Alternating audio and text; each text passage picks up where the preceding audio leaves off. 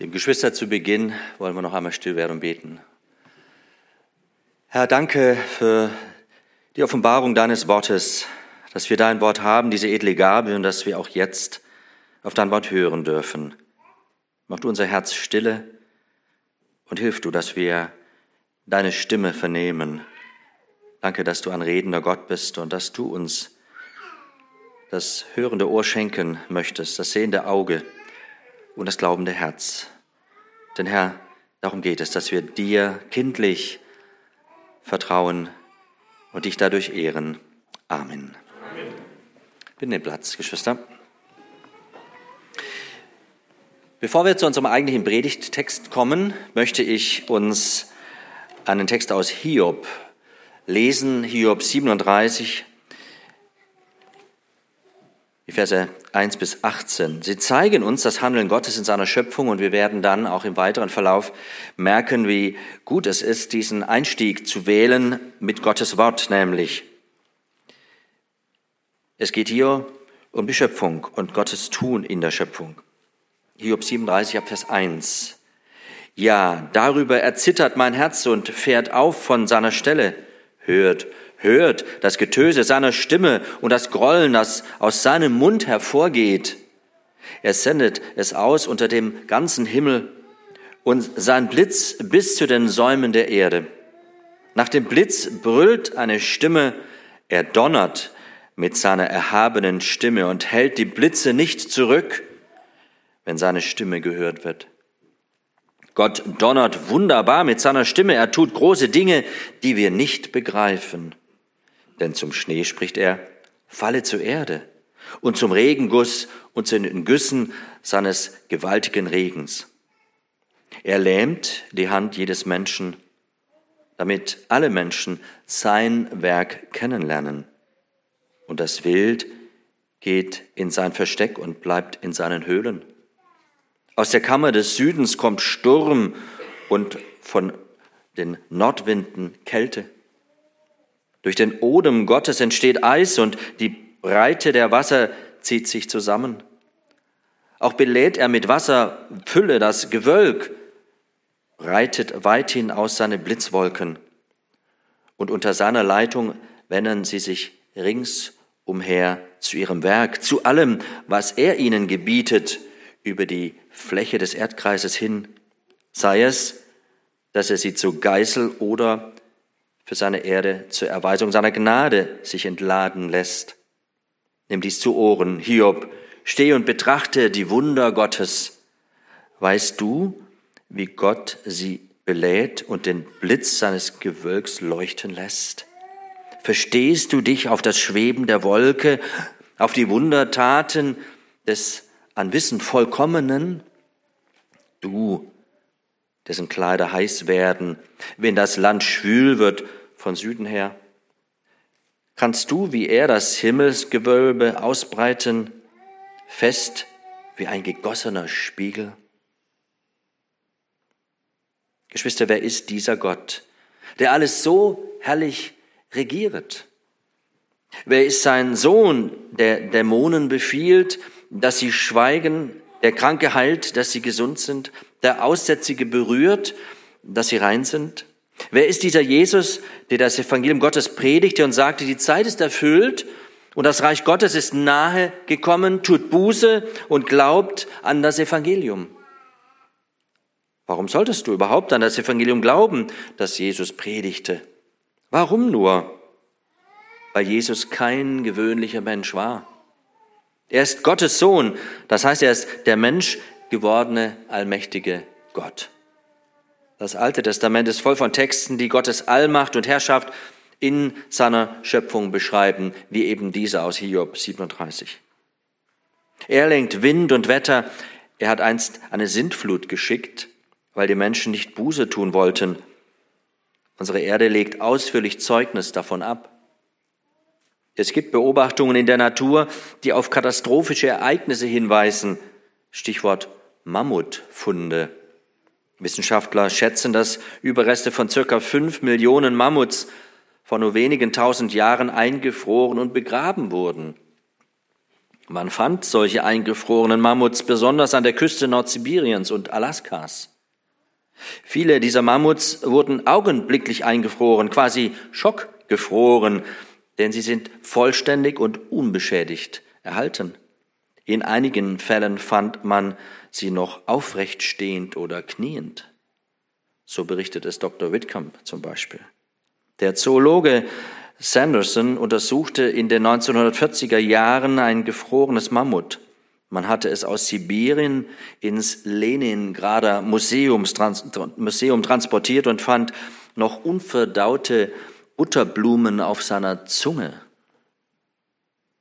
Dieses Tier war offensichtlich durch eine Katastrophe schockgefroren worden.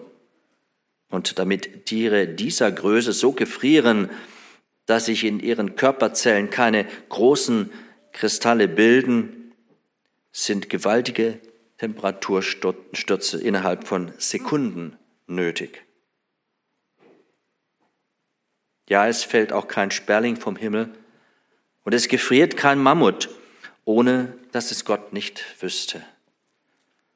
Was Jesus alles kann, unser Schöpfer, das hat der Evangelist Markus schon in vielen Versen gezeigt, in den Texten, die unserem heutigen Text, den ich gleich lese, vorausgehen.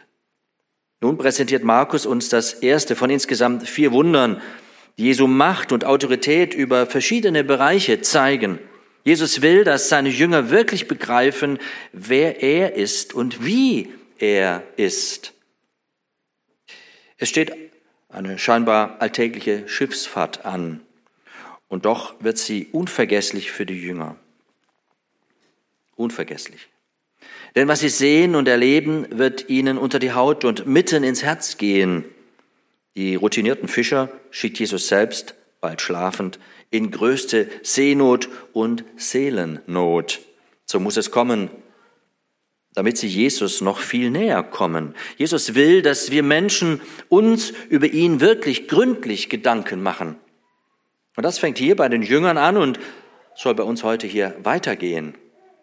Wer ist Jesus?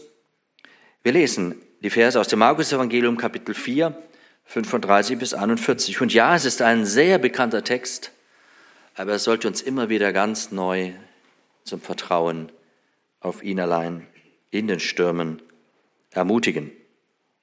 Markus 4, Verse 35 bis 41. Und an jenem Tag sagte er zu ihnen, als es Abend geworden war, lasst uns zum jenseitigen Ufer übersetzen. Und sie entließen die Volksmenge und nehmen ihn im Boot mit, wie er war. Und andere Booten, Boote und andere Boote waren bei ihm. Und es erhebt sich ein heftiger Sturmwind und die Wellen schlugen in das Boot, so dass das Boot sich schon füllte. Und er war hinten im Boot und schlief auf dem Kopfkissen. Und sie wecken ihn auf und sprechen zu ihm, Lehrer, kümmert es dich nicht, dass wir umkommen? Und er wachte auf, bedrohte den Wind und sprach zu dem See, Schweig, verstumme. Und der Wind legte sich und es entstand eine große Stille. Und er sprach zu ihnen, Warum seid ihr so furchtsam? Habt ihr noch keinen Glauben? Und sie fürchteten sich mit großer Furcht und sprachen zueinander, wer ist denn dieser, dass auch der Wind und der See ihm gehorchen?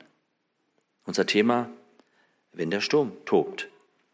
Wenn der Sturm tobt. Und wir haben drei, vier, Entschuldigung, vier einfache Punkte aus Kapitel 4, Verse 35 bis 41. Wenn der Sturm tobt, kommt es auf den Kapitän an. Kommen wir mit unserer Not zu Jesus? Ich hoffe, das ist so. Und drittens kommen wir zu einer doppelten Erkenntnis. Und viertens kommen wir ins Staunen.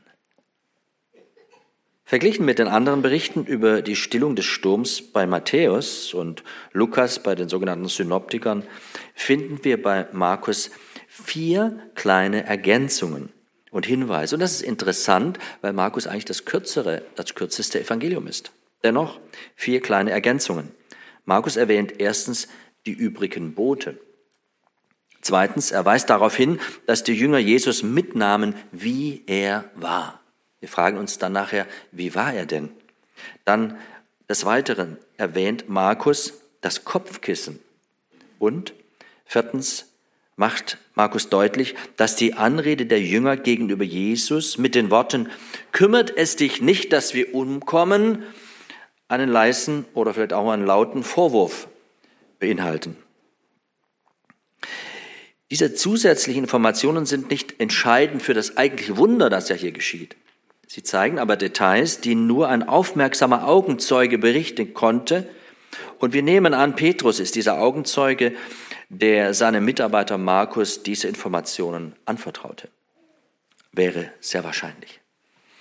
Wenn der Sturm tobt, was war dein größter Sturm, den du im Leben erlebt hast? Und das muss jetzt nicht unbedingt ein Sturm sein, wie wir ihn hier aus der Geschichte kennen, ein Gewittersturm. Manchmal ja, werden wir erfasst von Nöten, von Schwierigkeiten unterschiedlicher Art. Ich erinnere mich an den Bericht eines Missionars aus Spanien. Er war mit Glaubensgeschwistern seiner Gemeinde zu einem Ausflug unterwegs. An einer Bergkuppe sahen sie ein Unwetter kommen, kein Schutz. Der Sturm rückte näher und wurde zu einem Tornado vor ihren Augen. Es gab keinen Schutz in dieser Gegend. Sie konnten nur noch beten. Nur noch beten. Und Gott bewahrte sie. Der Tornado zog direkt vor ihren Augen an ihnen vorüber.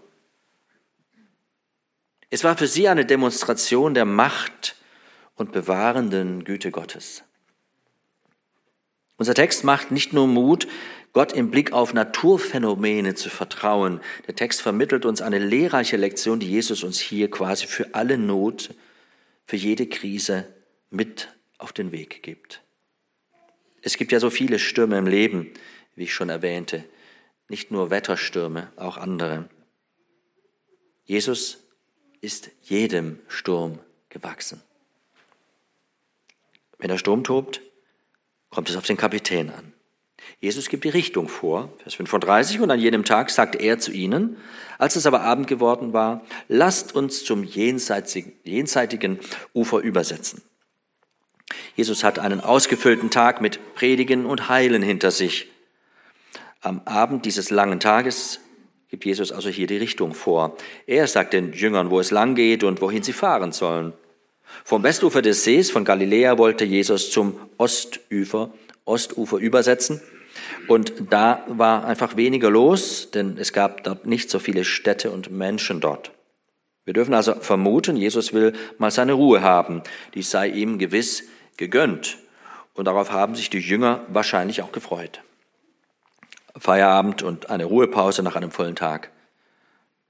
Wenn wir in Schwierigkeiten und Krisen geraten, Geschwister, dann ist es für uns sehr wichtig, dass wir sicher sind, Jesus und sein Wort befolgt zu haben. Jesus will uns nicht auf Wegen begleiten, die nicht seine Wege sind. Wenn wir ihm folgen und tun, was er sagt, heißt das nicht, dass wir vor Krisen sicher sind, aber dass wir in Krisen von ihm bewahrt bleiben.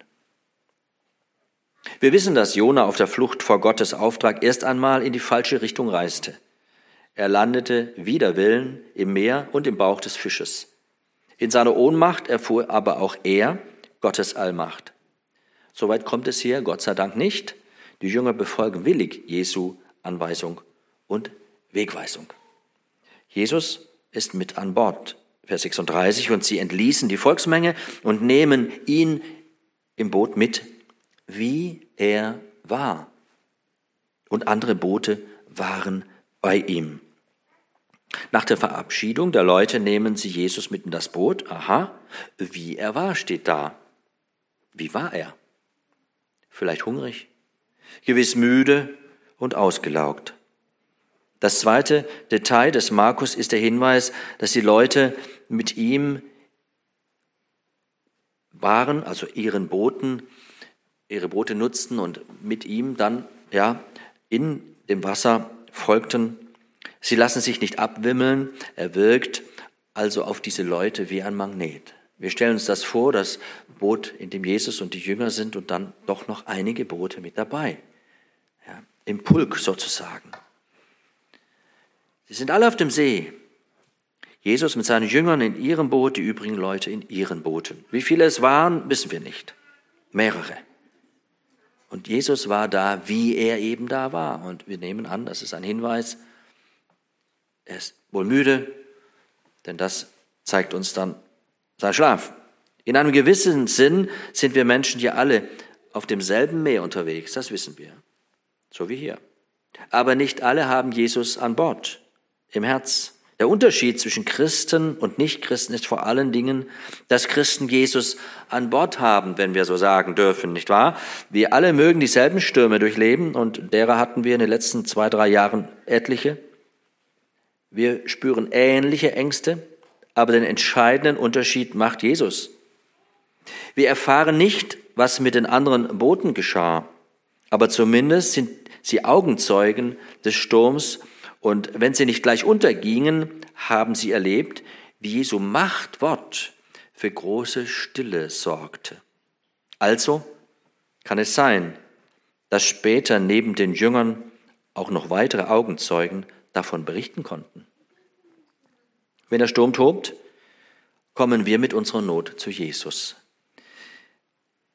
Hier sehen wir, Seenot ist Seelennot. Vers 37. Und es erhebt sich ein heftiger Sturmwind und die Wellen schlugen in das Boot, sodass das Boot sich schon füllte. Heftige Stürme gab es immer wieder auf dem See. Fallwinde begünstigen das plötzliche Aufziehen von Stürmen dort am See Genezareth. Die Jünger waren erfahrene Fischer und sie kannten den See, ja. Und es ist bis heute so, dass es in dieser Gegend zu plötzlichen Stürmen und Orkanen kommen kann machen wir uns die Region dort bewusst.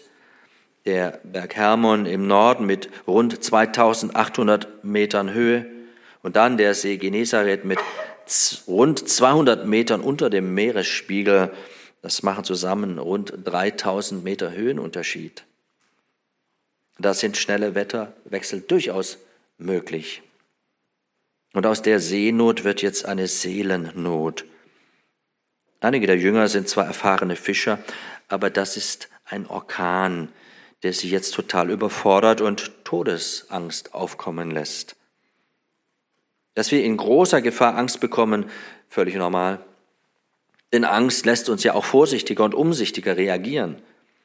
Aber hier wird die Angst zur Todesangst. Und diese lähmt. Angst ist ein Druckmittel der Mächtigen. Wir wissen, dass das unsere ja, Politiker auf sehr schwierige, problematische, ethisch problematische Art auch versucht haben und mit Erfolg erreicht haben, uns in der Bevölkerung Angst zu machen mit dem, was hinter uns liegt. Herrscher und Regierende missbrauchen ihre Macht, um Menschen durch Todesfurcht gefügiger zu machen. Jesus wurde auch darum Mensch, ihr lieben Geschwister, damit diese Angst vor dem Tod für alle, die an ihn glauben, ein Ende nimmt. Hebräer Kapitel 2, Vers 14 und 15 sagt uns das. Weil nun die Kinder Blutes und Fleisches teilhaftig sind, hat auch er in gleicher Weise daran Anteil gehabt, gemeint ist Jesus, um durch den Tod den zunichte zu machen, der die Macht des Todes hat, das ist der Teufel und um alle die zu befreien, die durch Todesfurcht das ganze Leben hindurch der Knechtschaft unterworfen waren. Ich füge das einfach ein. Was hat unser Verhalten die letzten drei Jahre als Gemeinde Jesu gezeigt, wessen Knechte wir sind, wem wir dienen?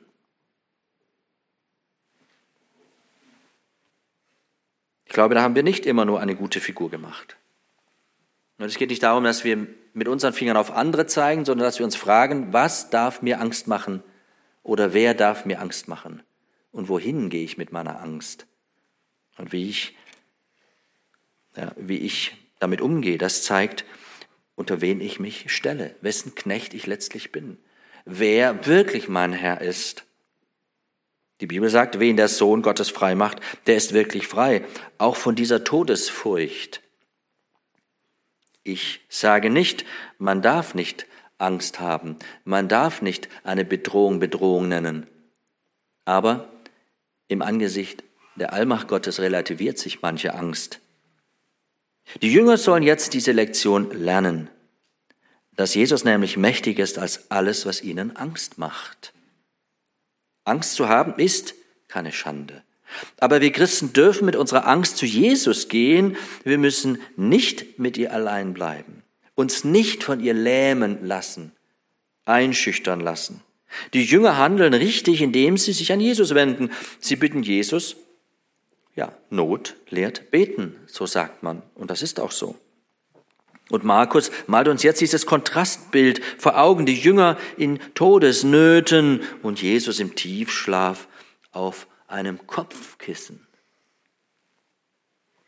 Seelenruhe trotz Seenot. Seelenruhe trotz Seenot. Unser Herr, Vers 38, so ist er. Und er war hinten im Boot und schlief auf dem Kopfkissen. Und sie wecken ihn auf und sprechen zu ihm, Lehrer, kümmert es dich nicht, dass wir umkommen. Jesus war sehr müde vom vollen Arbeitstag dass er sich auf dem Kopfkissen, ja, es gemütlich machte. Was für eine Szene. Stell dir das vor. Der Sturm tobt, Jesus liegt auf einem Kopfkissen und schläft.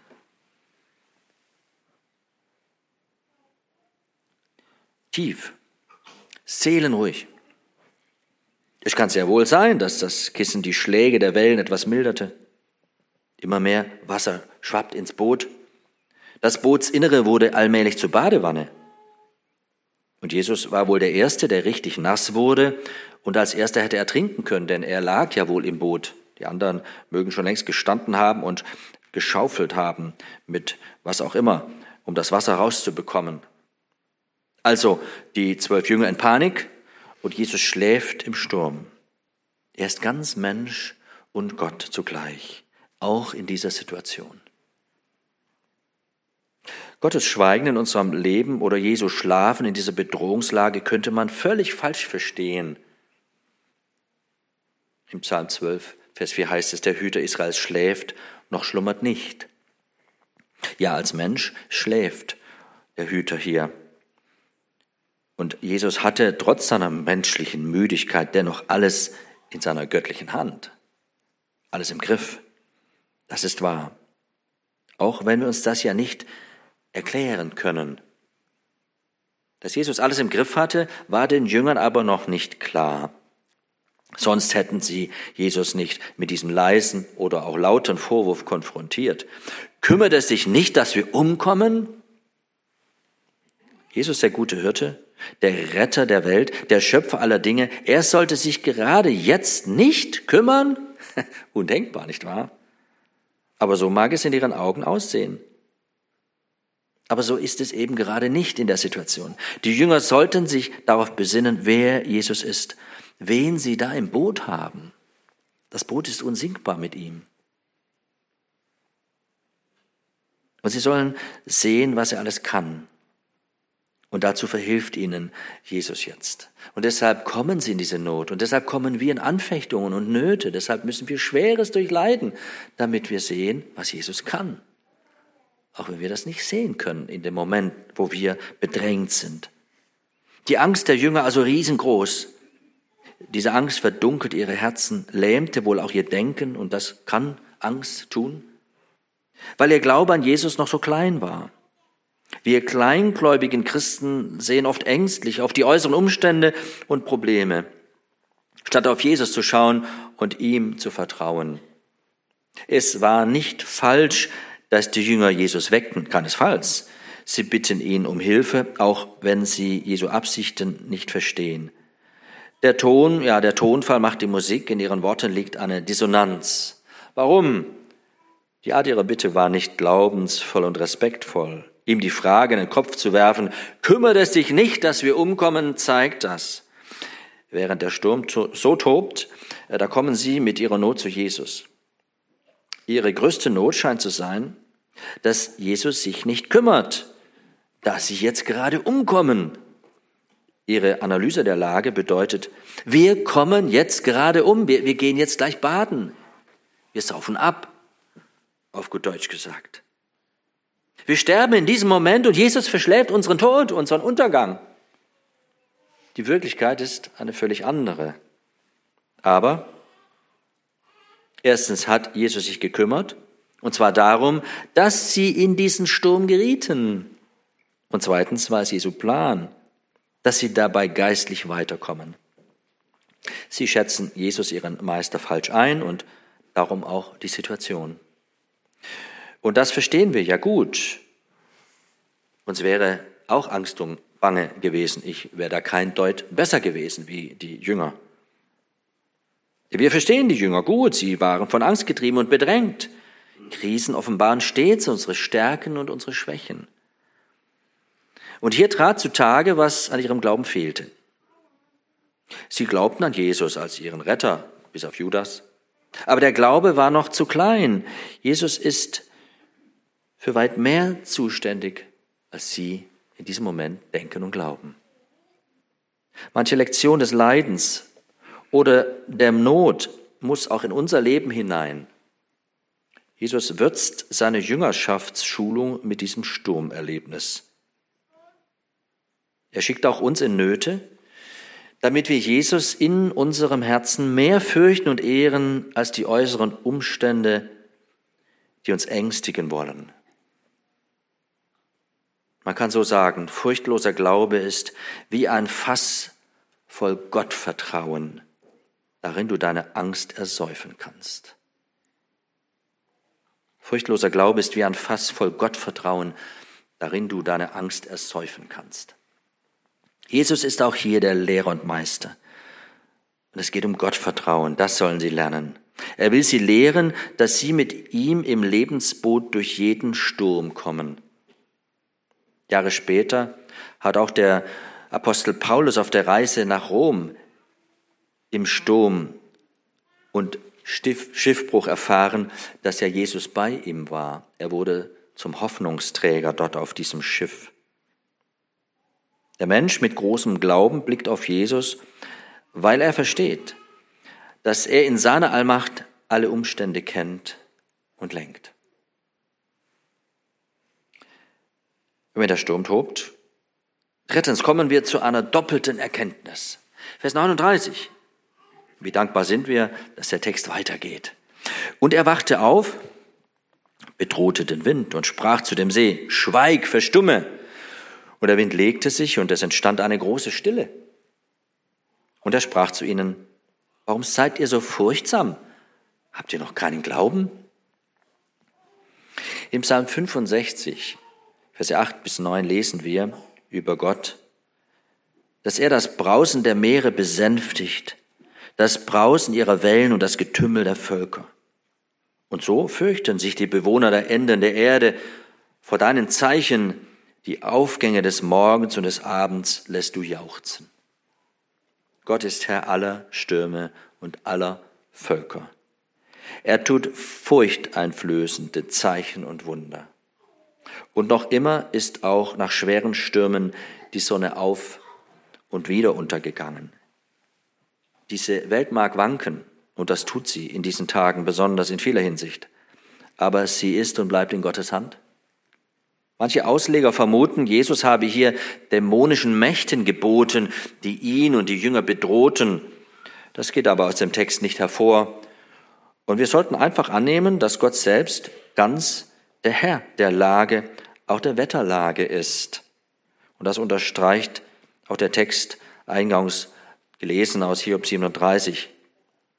Und selbst wenn wir heute sehr wohl wissen, dass es massive Manipulation des Wetters durch Chemikalien und spezielle Antennenanlagen gibt, und das ist auch keine Verschwörungstheorie mehr, so steht Gott doch noch darüber. Das steht auch fest. Er bleibt Herr über alle und alles. Jesus ist allmächtig. Vers 39. Und er wachte auf, bedrohte den Wind und sprach zu dem See, Schweig, verstumme. Und der Wind legte sich und es entstand eine große Stille. Den Worten Schweig, verstumme folgt eine große Stille. Die Jünger wussten aus Erfahrung, was ein großer Sturm, eine große Welle und ein großes Unwetter sind. Aber bis dahin wussten sie nicht, was eine große Stille ist. Markus spricht nicht nur von Stille, er spricht von großer Stille. Also es war mucksmäuschenstill, mucksmäuschenstill.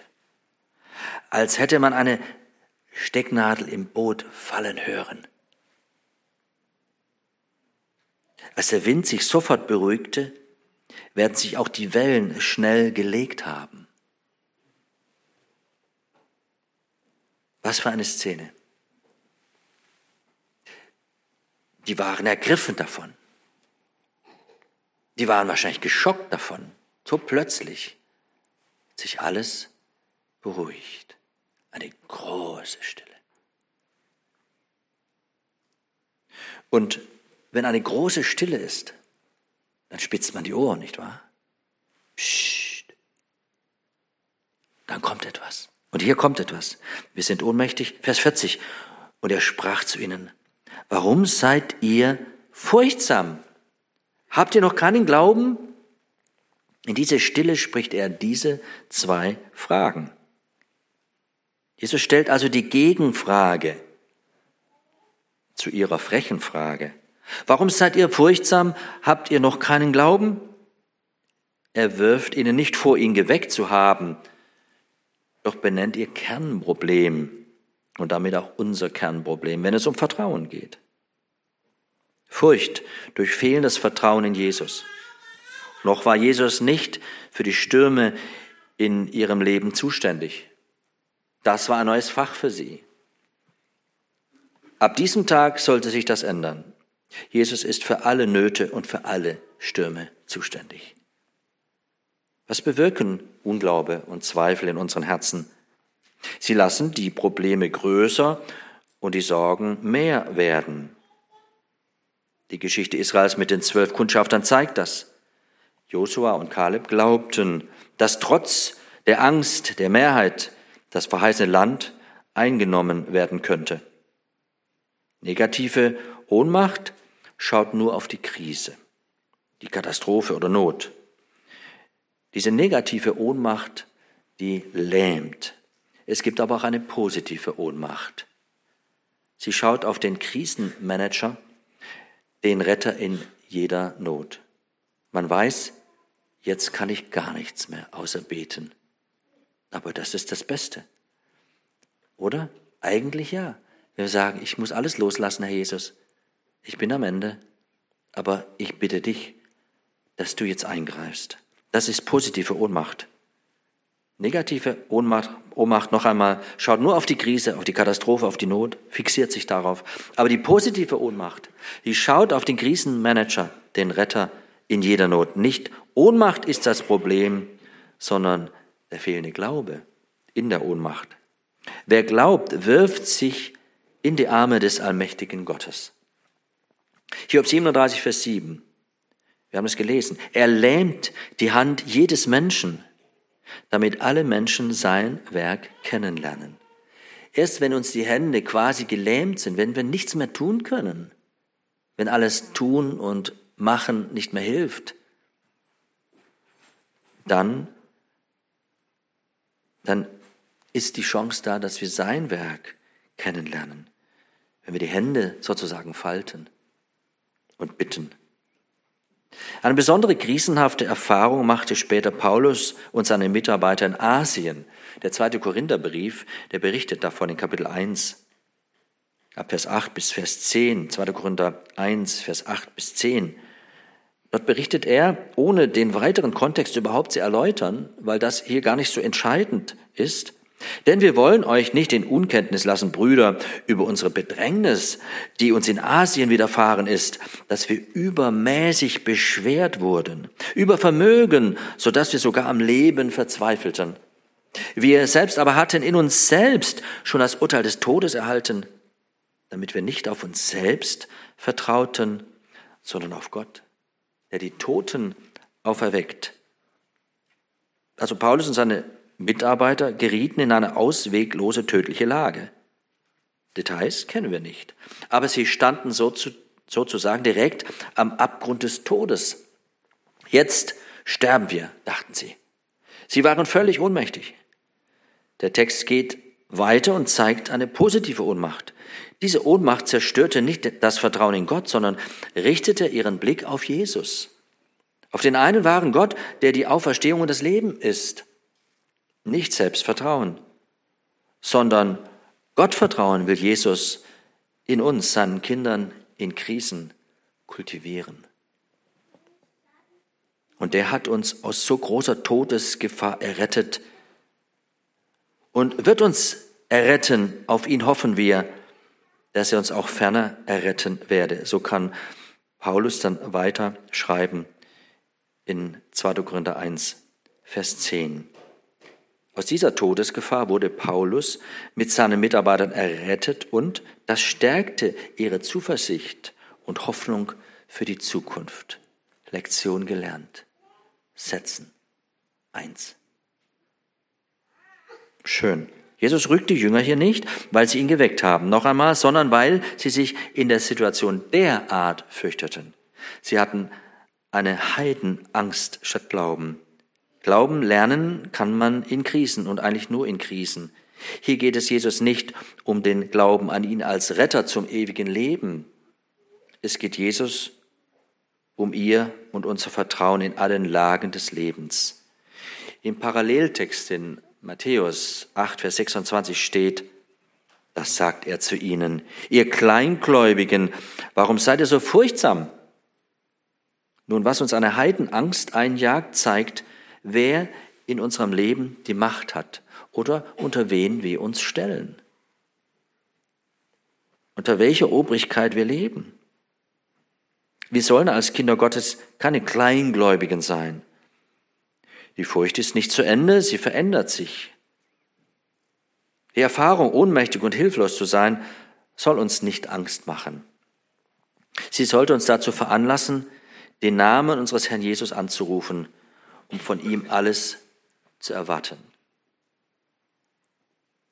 Von den Christen aus der Verfolgung unter den römischen Kaisern wurde berichtet, dass viele von ihnen furchtlos, ja sogar singend als Märtyrer starben. Jesus kann uns frei machen von Furcht, auch von Todesfurcht. Und wenn der Sturm tobt, viertens, kommen wir ins Staunen. Vers 41. Und sie fürchteten sich mit großer Furcht und sprachen zueinander, wer ist denn dieser, dass auch der Wind und der See ihm gehorchen? Gerade haben sie sich noch vor dem Sturm gefürchtet.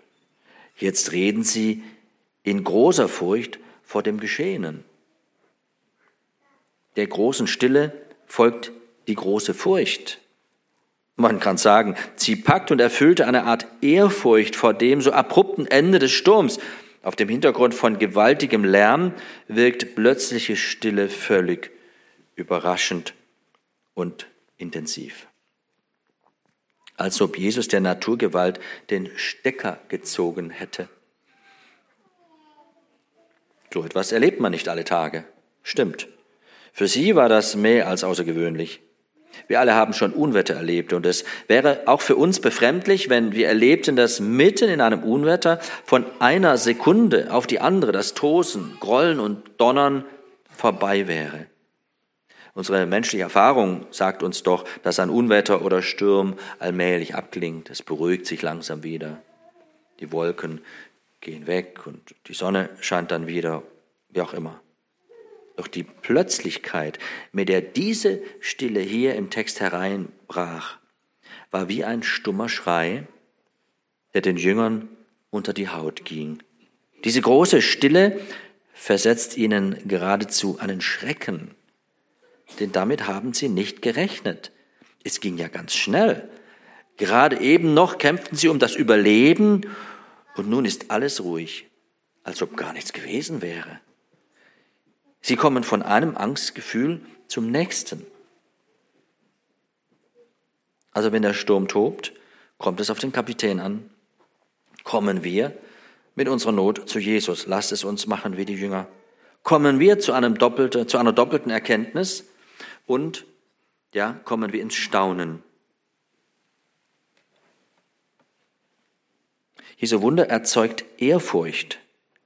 Es heißt hier wörtlich, und sie fürchteten sich mit großer Furcht und sprachen zueinander. Ja, jetzt erfüllt sie also hier furchtsames Erstaunen. Das geschehene Wunder flößt ihnen eine große Furcht ein. Die Angst der Jünger vor ihrem Tod wird von der großen Furcht über das Wunder und den Wundertäter abgelöst. Wir können sagen, was die Angst macht, ist nie größer als Jesus, der alle Macht hat. Sie fragen sich, wer ist denn dieser, dass auch der Wind und der See ihm gehorchen? Jesu Wunder weckt Gottesfurcht. Diese Erfahrung mit Jesus, mit seiner Vollmacht, macht sie fragend, sie macht sie nachdenklich. Wer ist denn dieser? Jetzt hat Jesus sie an dem Punkt, der wirklich zählt. Es ist die Frage nach seinem wahren Wesen. Wer ist denn dieser? Das ist der Höhepunkt des Berichts. Wer ist Jesus für uns? Der Theologie und der Theorie nach, dem Glauben und der Furchtlosigkeit entsprechend oder Furcht entsprechend? Gibt mein vertrauensvolles Handeln ein Zeugnis darüber, wer dieser Jesus ist und wem ich hier vertraue in meinem Leben? Ja, wir haben Angst, Angst um unseren Arbeitsplatz, Angst um unsere Kinder, um unsere Gesundheit, um unsere ja, Sicherheit, vielleicht um unser Vermögen. Ängste gibt es so viele, wie man sich denken kann. Aber wir dürfen jede Angst zu Jesus bringen. Wir sollen uns nicht von ihr beherrschen lassen, weil Jesus unser allmächtiger Herrscher ist. Bete ich für Anliegen und glaube ich an Jesu Hilfe? Angst fixiert uns. Glaube motiviert. Angst lähmt uns. Glaube lässt uns aufleben. Unsere Angst ist stets ein Indikator für die Größe unseres Glaubens. Wo viel Angst herrscht, kommt Gottes Herrschaft nicht zum Zug. Da bleibt Gottes Allmacht graue Theorie. Da wird das Wissen von Gott nicht zur Erfahrung unter Gott. Zum Schluss, wir fassen es noch einmal zusammen. Jesus steigt in das Schiff, die Jünger folgen ihm. Sie ahnen nicht, was kommt. Kaum legt sich Jesus schlafen, erhebt sich ein Sturm. Wellen schlagen über das Schiff, sie sind in Seenot, alle sind wach und Jesus, er schläft. Sie haben Angst, er ruht sich aus. Voller Furcht wecken sie den Meister, Herr, rette uns, wir kommen um. Souverän und hellwach fragt Jesus, was seid ihr so furchtsam, ihr Kleingläubigen, jetzt nach Matthäus zitiert. Dann erst steht er auf und befiehlt, so dass sich Wind und Wellen legen. Und diesem schrecklichen Sturm folgt eine große Stille, eine unglaubliche, friedliche Windstille. So großartig antwortet Jesus auf ihren kleinen Glauben. Das macht sie nachdenklich. Wer ist dieser, dass ihm selbst die Winde und der See gehorsam sind? Welche Befehlsgewalt, was für ein Befehlshaber haben wir ihn in unserem Herzen? So ist keiner. Wer ist er für mich? Wer ist er für dich? Es geht gar nicht darum, was uns ängstigt, Geschwister. In erster Linie nicht darum. Nie geht es darum. Es geht immer um den, der alles so herrlich regiert, wie wir es in einem Lied ja singen. Kleinglaube verzagt in den Stürmen. Großer Glaube vertraut dem Schöpfergott, weil er jedem Sturm gewachsen ist, weil er jeden Sturm lenkt. In unseren Krisen steht der Glaube auf dem Prüfstand. So ist das. Jesus ist alle Gewalt gegeben im Himmel und auf Erden. Das hat er selbst gesagt. Das ist wahr. Und deshalb dürfen wir uns ihm voll und ganz mit allem anvertrauen. Das sollen dürfen wir getrost glauben. Hast du schon Jesus als Herrn im Schiff deines Lebens in deinem Boot? Dann darfst du getrost sein. Wenn nicht, ist heute der Tag des Heils. Nimm Jesus an. Unterwerfe dich unter ihn, den Herrn der Herren, den König der Könige, der unser Erlöser und Retter ist. Er ist bei uns in jedem Sturm des Alltags.